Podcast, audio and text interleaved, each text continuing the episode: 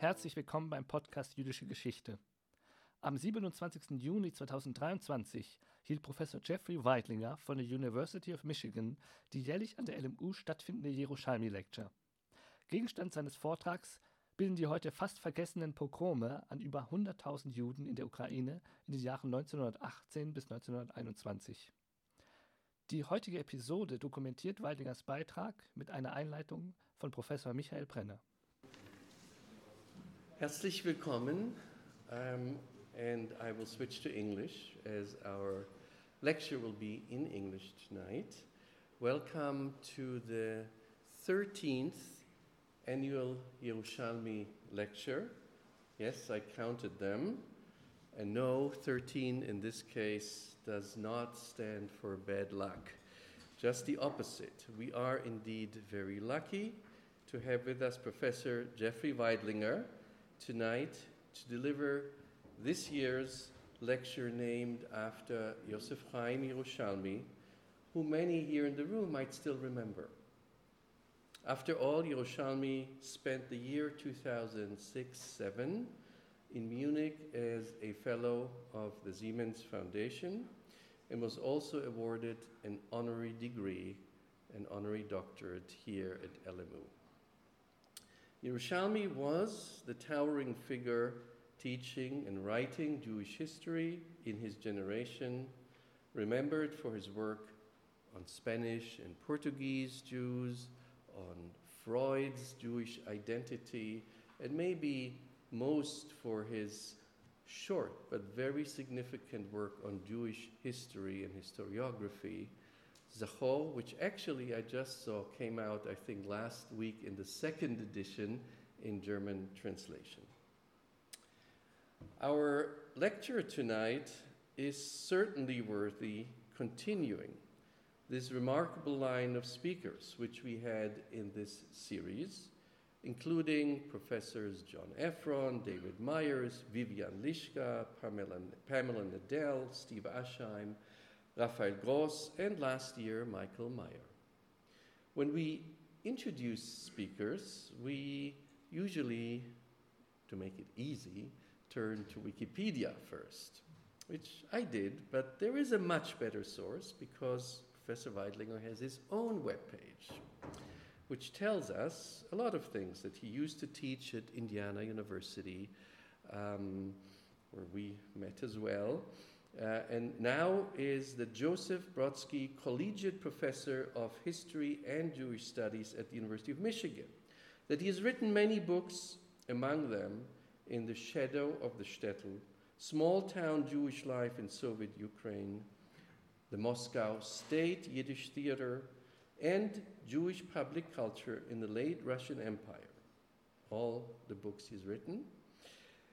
That he's a member of the Executive Committee of the American Academy for Jewish Research, a member of the Academic Committee of the United States Holocaust Memorial Museum, and also a former vice president of the Association for Jewish Studies, and also that his writing has appeared in many places, including the Times Literary Supplement, Harper's Magazine, the Globe and Mail, and many other places.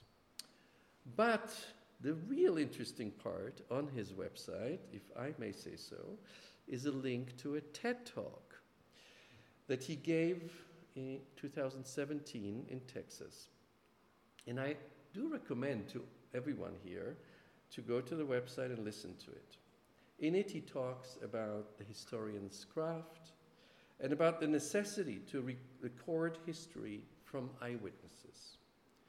And he knows what he's talking about because for many years, many years, he and his colleague Dovber Kerler, who also lectured at this, actually, I think in this very space many years ago, went to the Ukraine year after year to look for Holocaust survivors, 80 and 90 year old, Yiddish speaking Holocaust survivors, and to record them, to learn about their stories, about their survival, about the Yiddish language they spoke, and about what it means to live there as Jews today, or I should say yesterday, certainly before the Russian invasion.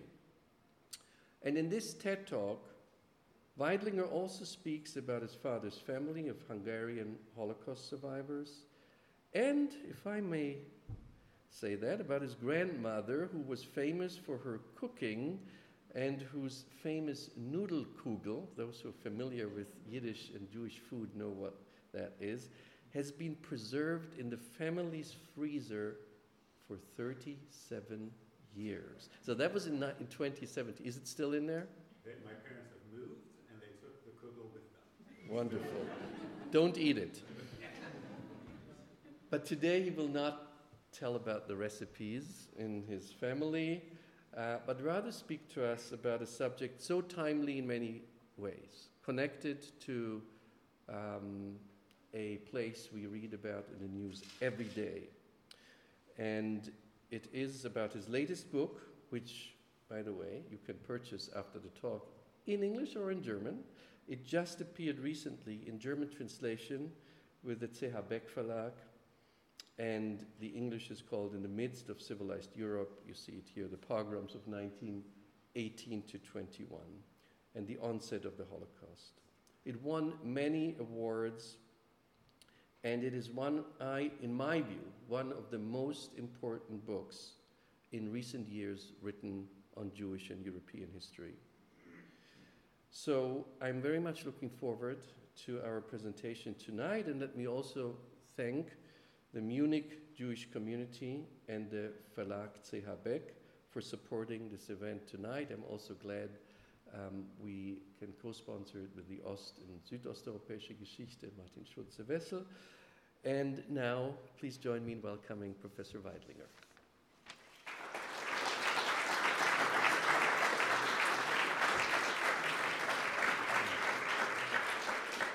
Thank you, uh, Michael, and thank you uh, for sponsoring this lecture, for bringing me here. Um, thank you to CH Beck and to Detlev for uh, facilitating the publication of the book in German, um, which I was very pleased about. And uh, thank you all for coming out, and apologies that I will be speaking in English. Um, you know, Michael mentioned as well that uh, I had been at Indiana University for a while, and he was also there. And I will say that when I moved into my office there, at the bottom of a drawer, I found some notes of his of how he had taught uh, the Jewish History Survey course that I was instructed to teach. And my own teaching was based on those notes uh, of Michael's that I then copied and made into my own and changed over the years. But so thank you for that, um, for leaving your notes in the desk. I thought uh, sweets, but I'm sorry. yeah, well, sweets, there were several years. It was probably about five or six years after you'd left, so I'm glad you didn't leave food. Um, the, notes were, the notes were sufficient. Um, but I'll move on to the topic of the talk, uh, which is, of course, a serious topic and a timely topic. And I want to begin by acknowledging it's very unfortunate that it's a timely topic. Um, for all of us who write about genocides, who write about mass violence and war, uh, you never want your subjects to become relevant. And this, uh, unfortunately, has become relevant again because of the situation in Ukraine. Um, as Michael mentioned, I spent many years going through Ukraine and traveling through Ukraine, uh, and I feel deeply for the people of Ukraine um, who are affected by the current war going on um, as well as for the people of Russia who are affected uh, negatively by the war going on, for all of the innocent people impacted um, by war and violence around the world today. Uh, so, to begin on that note, Michael mentioned that together with Dovber Kerler, I had been going through Ukraine looking for elderly Yiddish speakers to interview them. And that's really the genesis of this book. The previous book that I wrote was a history of Jewish life in small town Ukraine. And I traveled through Ukraine with Dovber Kerler, who is a linguist, and he was trying to trace how language changes in different locales.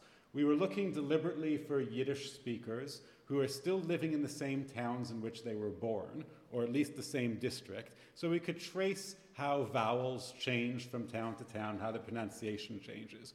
But there was a segment of the interviews uh, which could last anywhere from two hours to eight hours, or even longer over, over many different interviews, when we asked the people we were interviewing to just tell us about their life, uh, to tell us about their life before the war, during the war, and after the war.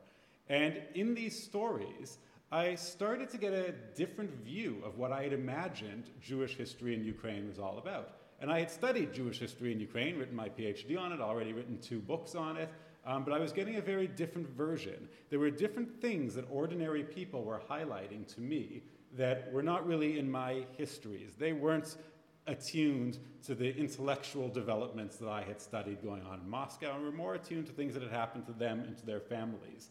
Uh, food is one of those, and that's what I talk about in that TED talk that he mentioned. But another was the legacy of violence.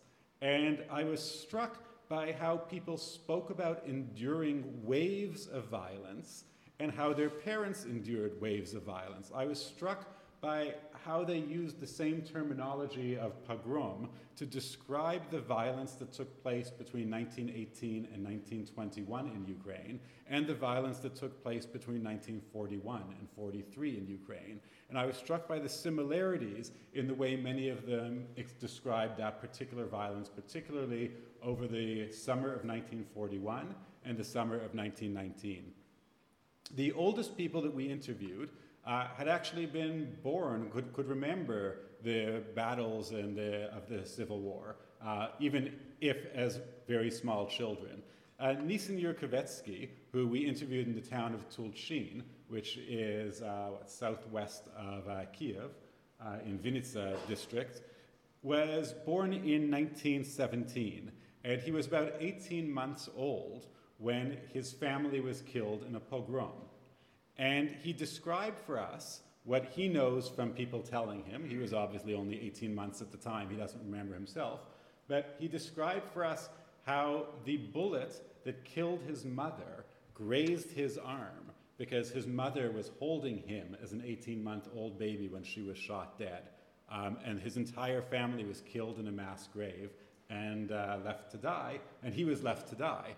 Um, a Polish priest was later walking by and saw and saw that there was a child still alive in the grave and pulled out the child and brought him back to life and returned him to some relatives uh, who brought him up as his parents. And uh, he shows us, you'll see in the video that I'm about to play you, he shows us, he takes off his sleeve and shows us the scar across his arm where the bullet that killed his mother grazed his arm. So I'm going to play you a little bit of that video clip, and then I want to talk about some of the specifics of this pogrom, this act of ethnic violence that took place in the town of Tulchin uh, over the summer of 1919. So here's the video. It is in the Yiddish language, um, but it's got English subtitles. dentro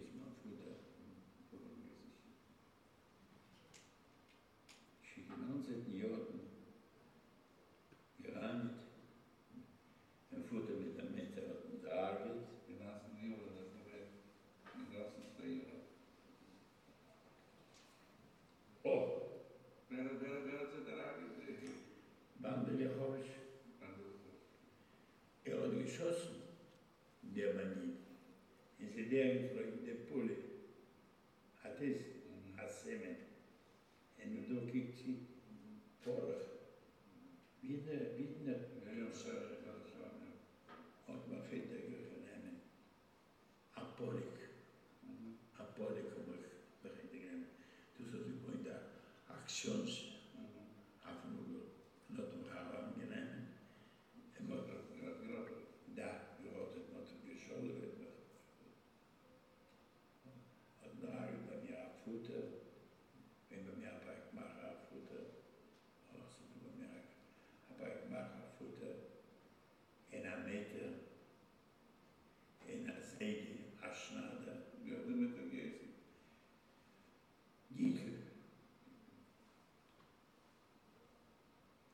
They present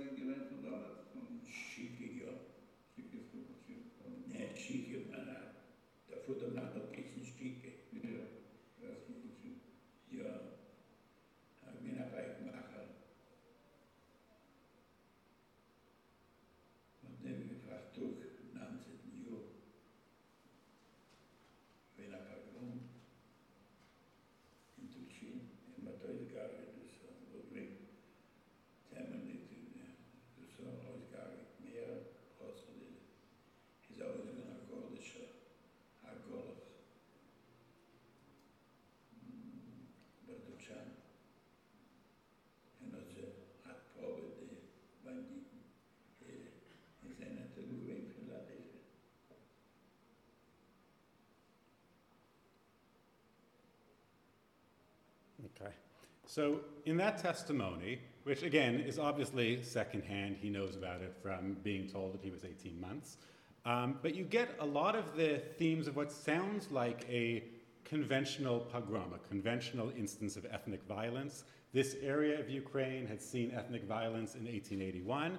Uh, about two dozen Jews were killed in a series of pogroms in 1881. It has seen another wave of ethnic violence between 1903 and 1906, during which about three to 5,000 Jews were killed. And then this was yet another wave between 1918 and 1921, when about 40,000 Jews, 40,000, were killed directly as a result of the pogroms, and another 60 to 70,000 subsequently died uh, of wounds that they had sustained or of starvation uh, as a direct result of these pogroms. So that pogrom that he's describing seems perhaps to be a conventional pogrom. It lasted eight days. It was carried out by locals. He calls them the Lyachovich gang. So a gang of peasants who lived in the nearby villages, who came into town and for eight days, in his description, terrorized the town, killing people, and eventually carried out this massacre in which many were killed. And the pogrom ended after eight days when the Polish priest came in and said, Enough, everybody go home. And they did. So it was still at a level of violence that it was possible to disperse the crowds. It was possible for somebody of authority, like the priest, to step in and to tell people, Enough, go home. And they did. Um, it's interesting, we can also see this pogrom from a variety of other uh, sources that the YIVO archives in New York and other archives that I've utilized are just full of descriptions of these pogroms. This is one in Yiddish. Um, and I want to point out a few similarities between this account and the account that he describes. He, of course, this was taken in 1920. It was taken on September 8, 1920, this testimony. There's no way he could have known about this testimony. He hasn't done research in the archives and found this document. Um, so it's interesting that the two stories correspond. But you can see if you read uh, Russian or uh, Yiddish, Lyachovich here. So even the name of the gang from the, of the local peasants, and it says here, there was a group of bandits from the neighboring, uh, from the neighboring area uh, called the Lyachovich Killers. Um, the Lyachovich Killers. So that part of the story is confirmed here. These were locals. Everybody knew the Lyachovich gang. Um, here we see the number of people who were killed in this pogrom is listed as 500. Um, that's probably exaggerated. I don't think a fully 500 were killed in this individual pogrom, but it gives you an idea of the scale. And here is a description of a, what in this says, a delegation of priests came and told the group to go home. So the stories, they have a little bit of differences. A delegation of priests. In this description, the pogrom takes place over 24 hours rather than over eight days. But the description also says there were several pogroms that week. So it's really the same thing. They're just whether they're calling uh, the eight day rule by the gang as a pogrom or the individual ones um, as a pogrom. Now, I want to talk a little bit about the town of Tulchin, which is a very typical, uh, typical small town, or what they would call a shtetl, um, in Ukraine. And it had a very distinct separation between occupations and between populations, as most small Ukrainian towns did. The core of the city, the core of the town, tended to be Jewish. The city square was Jewish. Almost every store along the city square in the center of town was Jewish owned. And most of the people in the city were Jewish. And then as you go out to the periphery, um, near where the fields meet the city, it starts to become non Jewish. It starts to become Christian and peasants. So there's a very stark division. You can see it here in the occupations. So the people who line the streets in the center of town, the tailors, the coopers, the glazers, the dentists, doctors, barbers in particular, are overwhelmingly Jewish. About 90% to 80% of the artisans in the town are Jewish. Um, in Tulchin. If we look also, this is for all of Ukraine in 1926, you can see that about 90% of the population of Ukraine were, lived in villages, and 10% or 11% lived in towns. So 11% of the population of Ukraine was urban. And the Jewish population of Ukraine is the exact opposite. 90% lived in towns, and 9% lived in villages. So there's a very stark difference between the town and the country. So a lot of the violence that I'm describing, and in fact, violence that takes place in 1941 as well, can be characterized as town versus country, as well as Jew versus Christian. That the two are in many ways interchangeable um, in a lot of these towns, and you see that in the Tulchin pogrom. Um, and that's also, by the way, this emphasis on occupations is why you see in the oral history testimony that I played, they talk a lot about the occupations of everybody. Uh, he's very proud that his father was a barber or a hairdresser, um, and we also emphasize names a lot in these interviews. All right, the next testimony I want to play is a few minutes of a different type of pogrom. Uh, this pogrom took place in February 1919, so a few months before the Tulchin pogrom, but this pogrom was carried out by a military unit of the Ukrainian National Army. To give you an idea of what's taking place, this is again February 15, 1919. Over the course of four hours, somewhere between 1,000 and 3,000 Jews were killed in systematic violence of a military unit of an army going door to door, rounding up Jews on a signal and murdering them. Probably the four deadliest hours in Jewish history um, before the Holocaust, uh, in these four hours of February 15th, 1919.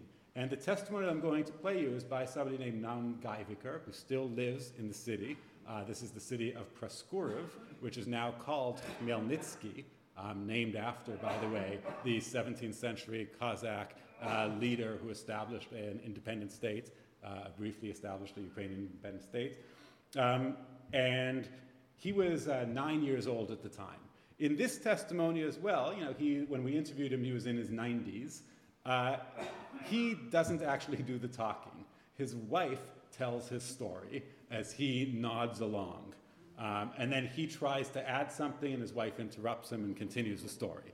Uh, so it's obviously, again, it's secondhand. It's not him, but it's his wife having heard the story many times, and he's, you know, he's frail, not fully able to tell the story himself. Um, but I'll play it to you anyway, and you'll hear him talk about. He'll talk about the signal, and he'll talk about the military coming and going door to door. Uh, very different than the Tulchin pogrom, which lasted eight days. This lasts four hours, and the death toll um, and the lethality of it is much greater. And this is again a military action carried out by a military unit.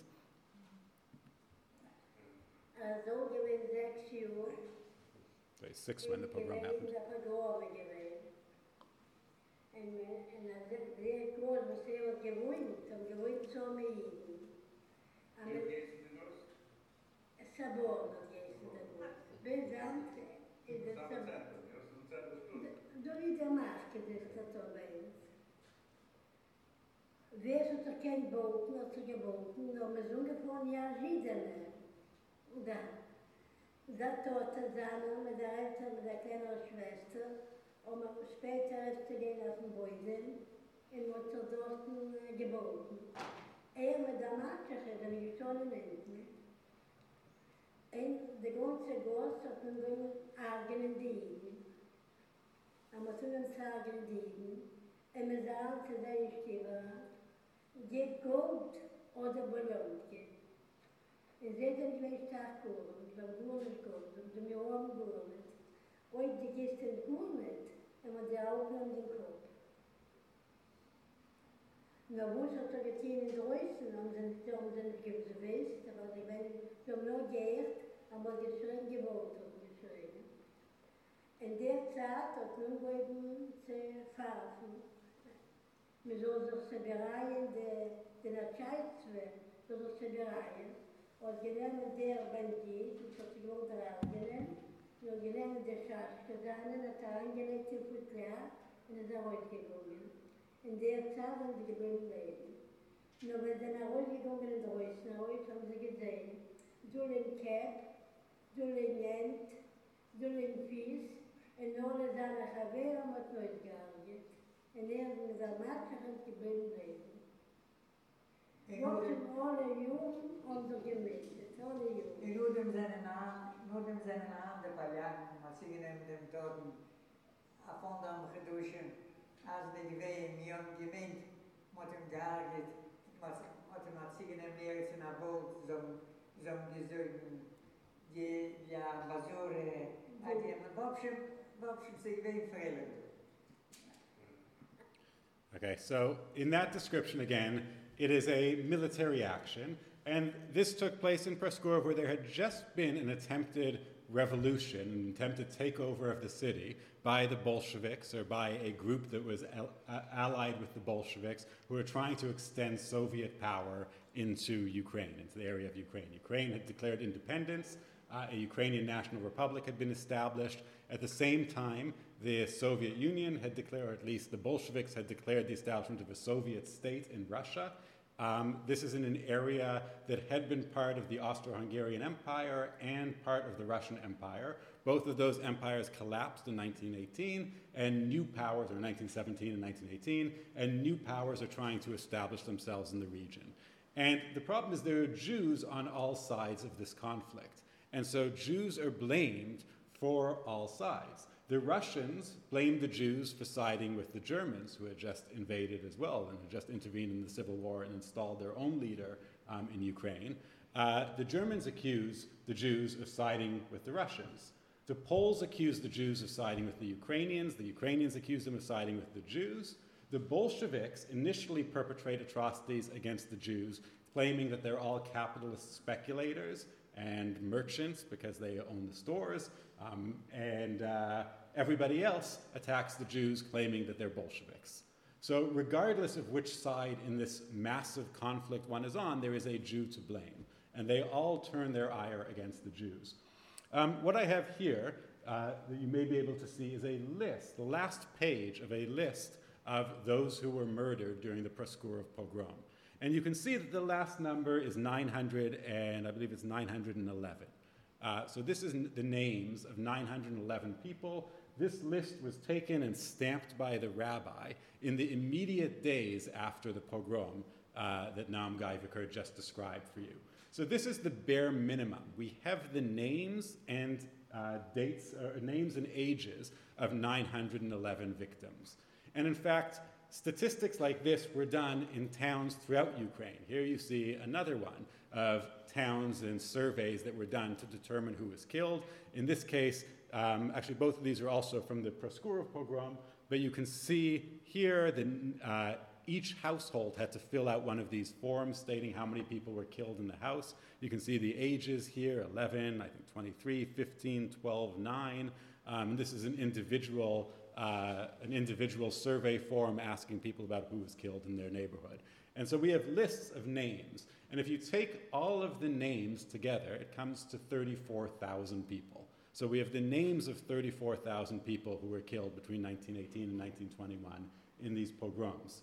In 1921, when the Soviet government finally took control of the region, took real control of the region, they went around, they did their own statistical study of how many people were killed in this violence. And they concluded that the names accounted for about a third of the total victims total number of victims. So that's how we get the figure of about 100,000 people killed. 33,000 whose names we know and who were probably killed immediately uh, during the pogroms, and total population loss of about three times that, of about 100,000. Um, this is from the memorial book of Proskurov. In 1923, the community of Proskurov, or, or the commu- community, people who had left Proskurov and had been part of the community, put together a memorial book about the victims of Proskurov. And this, I start the book actually talking about this because it reminds me very much of the memorial books that were put out after the Holocaust uh, for communities that were destroyed. And here I have a map. Uh, you can't really see the circles in it all that well right now in the video, um, but it shows all of the places in which pogroms took place. Uh, pogroms took place in about 500 different locales uh, throughout what is now Ukraine. Uh, about 2,000 different incidents took place in about 500 different locales. So many locales had multiple pogroms, uh, and again, this is uh, you know this is how we get to that, how we get to 100,000 people killed. So I was hearing about these from the interviews that we did, and I was surprised that I hadn't really incorporated the level of violence against Jews uh, during the revolutionary period in Russia um, as a major turning point in Jewish history. And I was curious if people knew it at the time. did people at the time recognize this as a major genocidal violence? Um, and particularly of Jews being singled out, of military units going door to door, rounding up Jews and killing them, and of mass graves of people singled out because they are Jewish and being killed. And so I was curious if people knew about it at the time. And I looked and saw that, in fact, not only did people know about it, in many ways, all that people were talking about in the immediate aftermath of World War I. Um, here you see from the New York Times mass meeting here is that 127,000 Jews have been killed and 6 million are in peril. And I find the final sentence of this article from September 8, 1919, appearing in the New York Times, to be um, you know, eerie, which is this fact that the population of 6 million souls in Ukraine and in Poland have received notice through action and by word that they are going to be completely exterminated.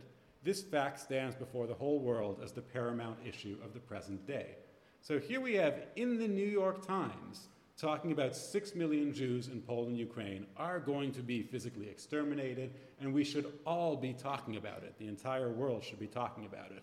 The Literary Digest did a special issue Will a, will a slaughter of Jews be the next European horror? Um, talking about the pogroms. The Russian Red Cross Relief Committee wrote that the task that the pogrom movement set itself was to rid Ukraine of all Jews and to carry it out in many cases by the wholesale physical extermination of the race. This is from 1919. Um, in 1921, The Nation did a special, uh, did an article called The Murder of a Race, uh, as though looking for the word genocide that, of course, had not yet been coined. Um, but this is, indeed, they're talking about the murder of race, and they say some 150,000 uh, Jews were killed. Uh, Emma Goldman, who was doing work in Ukraine at the time, talked about the wholesale slaughter of the Jews. And Anatole France, the writer, wrote that the pogroms threatened the Jews with complete extinction. In the very midst of a civilized Europe, at the dawn of a new era, the existence of a whole population is threatened.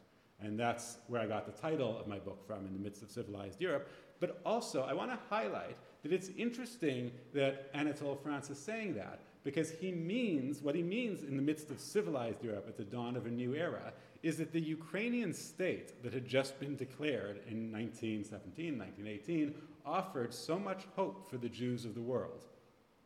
And the reason is the Ukrainian state that was established at that time claimed to be a multinational state. It claimed to be a state for all people, unlike, for instance, the Polish state, which was claiming to be a Polish nationalist state. The Ukrainian state claimed to give national equality to all peoples living in the region.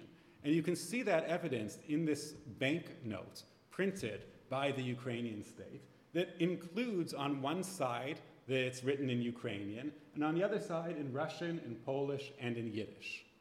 And the Ukrainian state even established a Jewish ministry, uh, a minister of Jewish affairs, later a secretary of Jewish affairs, that got an allocation of state income to fund Jewish schools, to fund Jewish courts. Uh, this was a society that was truly imagining itself and trying to build the first multicultural society. In fact, the term multiculturalism itself was introduced by Ukrainians uh, in Canada. Uh, when Ukrainian refugees from this period came to Canada, and Canada was having its debates on biculturalism, French versus English Canada, um, the Ukrainians, who were the third largest ethnic group in Canada at the time, said actually it's multicultural and brought these ideas of multiculturalism uh, from the Ukrainian state to Canada.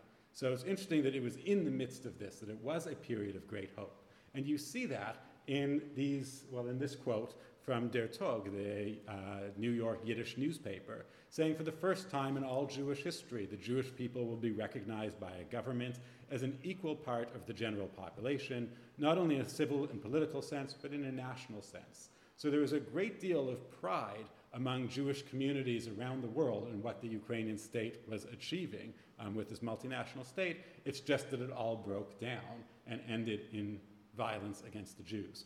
And I'll talk a little bit in the rest of the time about the reason for these pogroms, about why they took place. And the first is this I want to show a store in Zhytomyr. And what you see is a completely ravaged dry goods store with, uh, that has been gone through and has been completely plundered. And I think plunder is probably uh, the most important reason for certainly the early pogroms. I talked about this division between town and country. And we have a land in which there has been war going on since the First World War for five years. There's been, people are on the verge of starvation. The countryside has no food, but the city does. And there is dry goods, there's food in the city, there's leather in the cities, there's leather workers, there's leather factories, there's shoes in the city and cobblers in the city.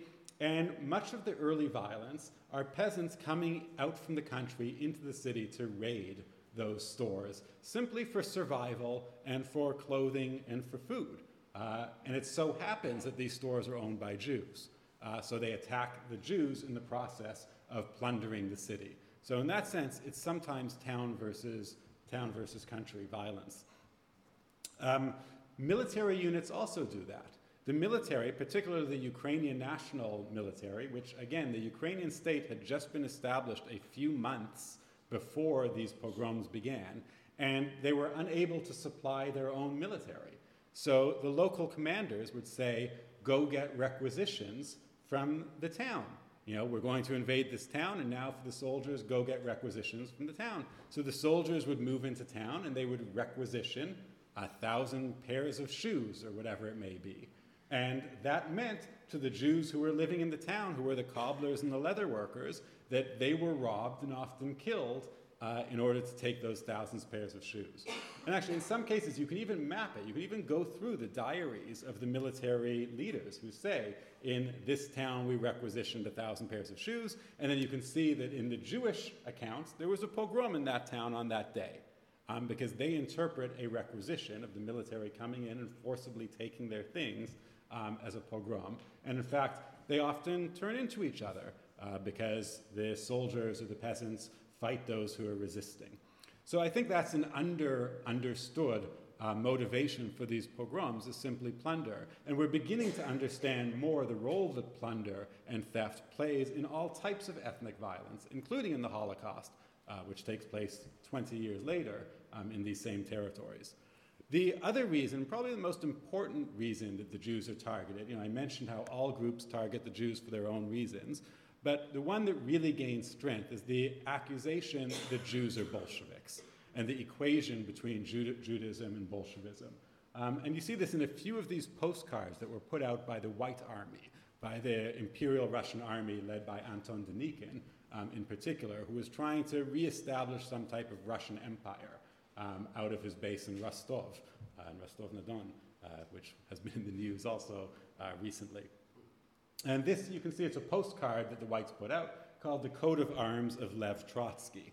And the coat of arms says Talmud in it uh, and has a Star of David. This is a perversion of the Russian eagle, which is a Janus faced eagle. Um, but instead of it being the head of an eagle, um, it's the head of a very stereotypical uh, uh, caricature of a Jew with the hooked nose and the big ears and the big lips. Um, it's carrying, instead of a Fabergé egg and a scepter, it's carrying a fish and garlic um, representing you know, cheap foods and the way that Jews are often portrayed as being smelling like garlic, smelling like fish. Um, there's a hammer and sickle over it. So the Jews are being equated as Bolsheviks. Um, here again, this is, I think, an even more powerful postcard, uh, equating what you see as Christ being led to the cross on Golgotha, but the people leading him uh, are Bolshevik sailors and Bolshevik soldiers. So it's the Bolsheviks leading Christ to the cross, and there in the corner looking on is our friend Leon Trotsky. Um, Trotsky becomes the face of the revolution. You know, Lenin, who does not have Jewish hair, well, has maybe some distant Jewish heritage, not really Jewish heritage, is sitting in St. Petersburg, very far from the war front. The face of the war to the West and to people in Ukraine is Trotsky. Trotsky is the Commissar of War, and he was also the Commissar of Foreign Affairs he's really the person on the ground, and it's well known that he comes from Jewish background, as do many of the other leaders in the communist movement and the Bolshevik movement. And so this is used to portray all of the Bolsheviks as communists, or sorry, all of the Bolsheviks as Jewish. It's a very effective technique because, in fact, the Bolsheviks are promising the peasants a lot of what they want. They're promising land, bread, and peace. And if you are a member of the old elites trying to restore your power, how are you going to convince the peasantry to side with you instead of these people who are promising land, bread, and peace? And the way that they succeed in doing that is by saying, those people promising land, bread, and peace, the Bolsheviks, they're not real. They're just Jews up to their usual tricks. And so they can play on this latent anti Semitism that leads ordinary people to think, well, we can't trust these people, they're Jews.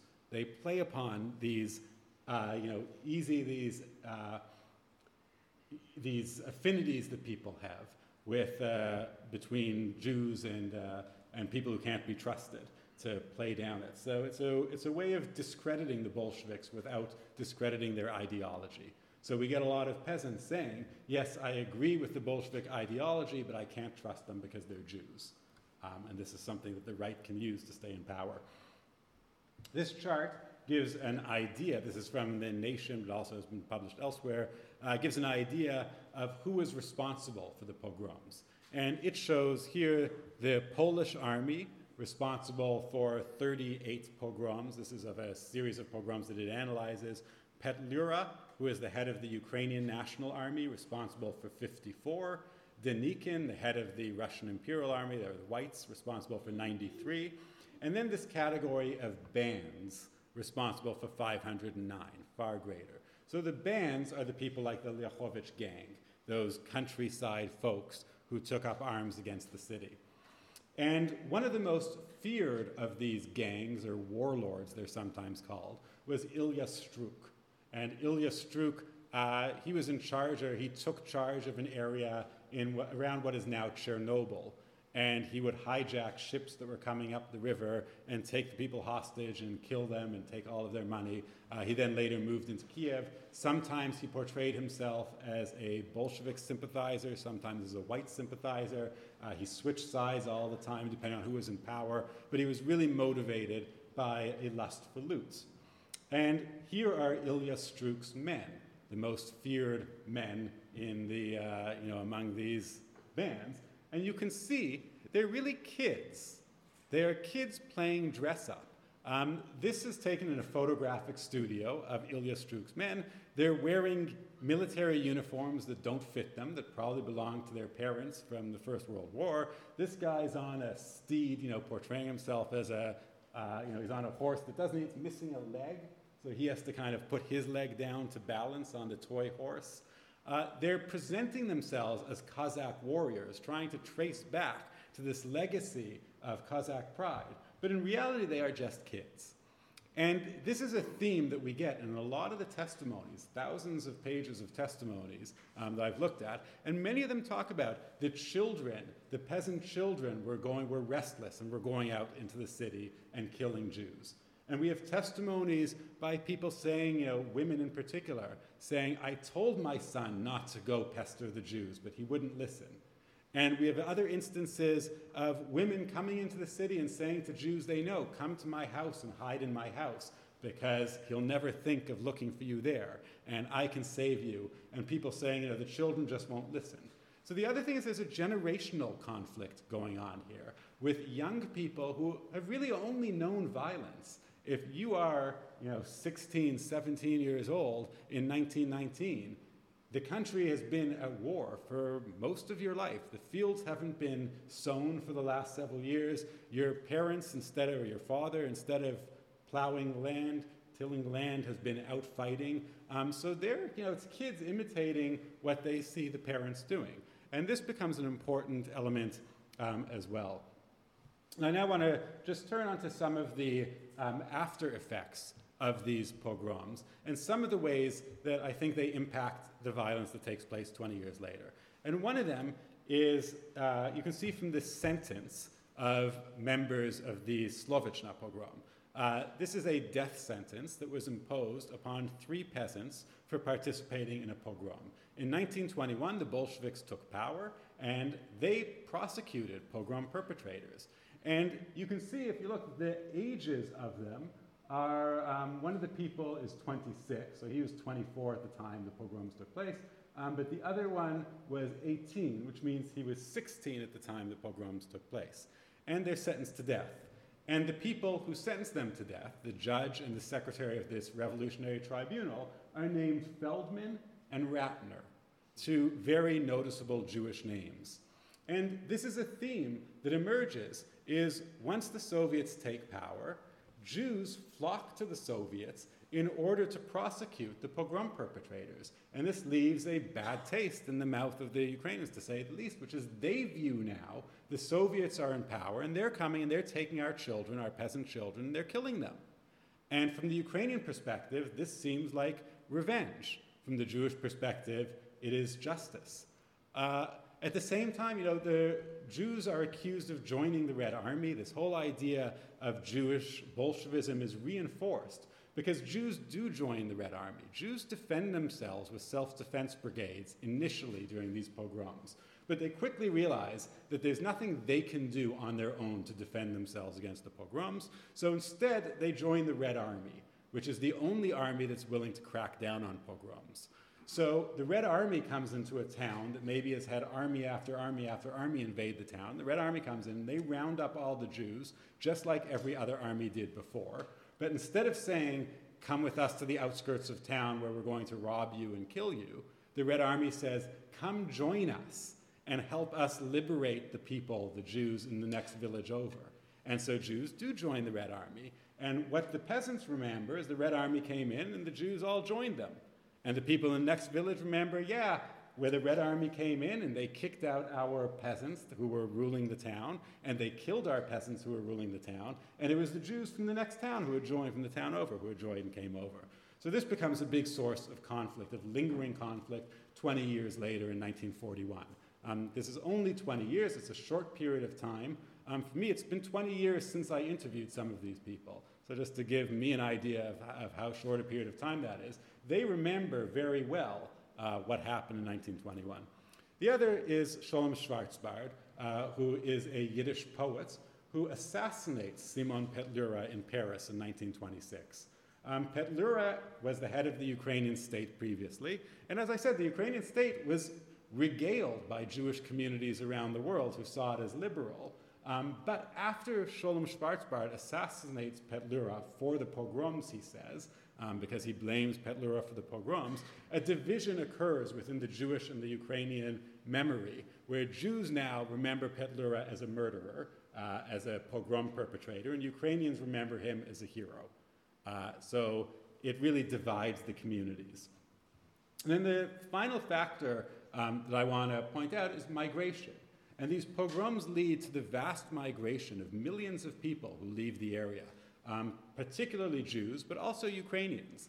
And Ukrainians flee to places like Munich and Berlin in particular, um, as well as to Warsaw. And Ukrainians come claiming that they are fleeing Jewish Bolsheviks. And at the same time, Jews are coming claiming that they are fleeing Ukrainian Cossacks.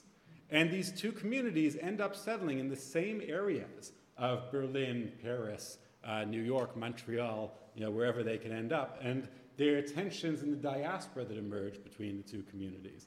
Um, Einstein, who was living in Berlin at the time, commented on this, saying the confrontational attitude toward these unfortunate refugees who have escaped the hell that Eastern Europe is today has become an efficient and politically successful weapon used by demagogues. And of course, the demagogues who use that weapon uh, are the early Nazis who really focused their attention on Bolsheviks, on Judeo Bolshevism, claiming that the Jewish refugees who are, forget the fact that they're fleeing Bolshevism, right? The Jews who are in Germany, who are elsewhere, are fleeing Bolshevism, but nevertheless, they are blamed for importing Bolshevism. So I think that's another underestimated uh, factor um, in the rise of the Nazis. I also think it's uh, important uh, as a factor in the level of violence that takes place in 1941. So when the Germans moved in to Ukraine in June 22, 1941, they are moving into an area that already has this history of violence for 20 years that has not been settled, where there's still a feeling of tit for tat violence, and they very much play upon that and recognize it, such that in the very first pogrom uh, that uh, they instigate, uh, they, uh, in, in the town of Lviv, they call it Petlura Days. Um, as a way of linking it to this revolutionary period and to the Ukrainian state to say that you know this is what the Jews did to you in 1921, this is what they did to Petlura, and now it's your turn to take your revenge on them. So for all those reasons, I think there are connections between these two events. Um, but in any case, I think it's very important to understand the level of violence that took place between 1918 and 1921 um, as a type of precursor uh, to the type of violence that took place 20 years later again. So I'll end on that. Um, thank you. Should I,